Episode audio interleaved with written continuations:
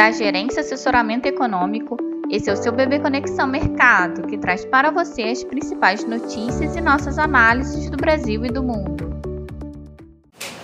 Quarta-feira, 23 de agosto de 2023, eu sou Eli Francis e vou dar um panorama sobre os principais mercados. No exterior, os investidores irão acompanhar a divulgação das leituras preliminares dos PMIs dos Estados Unidos, referente a agosto, e os dados de venda de casas novas de julho, que devem fornecer sinais sobre a força da economia americana. No mais, aguardam pela divulgação do balanço da Nvidia, fabricante de chips da Califórnia, após o fechamento dos mercados. Os agentes seguem ansiosos para ver não só o resultado, como também o guidance da empresa.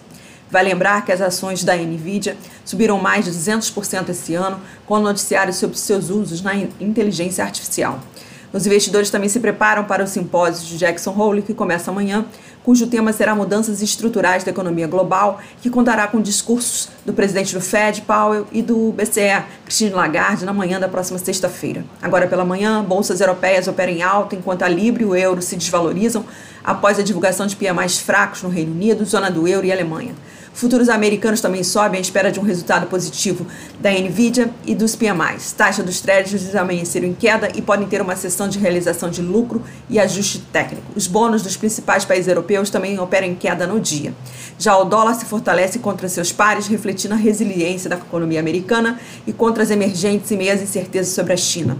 Quanto às commodities, as preocupações com o crescimento chinês seguem no radar, podendo registrar uma sessão de queda para a maioria. No Brasil, os agentes seguem avaliando o andamento das principais pautas no Congresso. A Câmara aprovou ontem o novo arcabouço fiscal. Para a sessão de hoje, fica expectativa para a votação do projeto de lei do CARF na Comissão de Assuntos Econômicos do Senado às 13 horas e a apreciação na Câmara da MP do salário mínimo e atualização da tabela do imposto de renda às 14 horas.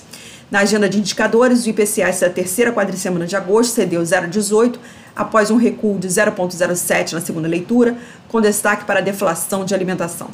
Diante do avanço da agenda econômica no Congresso e algum alívio na escalada dos treasuries, esperamos uma nova sessão de respiro para os negócios locais, com o Ibovespa se valorizando, acompanhando o viés das bolsas externas, o dólar se enfraquecendo frente ao real, embora a queda das commodities possa limitar parte do movimento, e a curva de juros devolvendo prêmios de risco na esteira da queda da taxa dos treasuries, valorização do câmbio, além das incertezas fiscais, da redução das incertezas fiscais. Lembramos que essas informações refletem somente expectativas e por isso a instituição não se responsabiliza por eventuais perdas financeiras.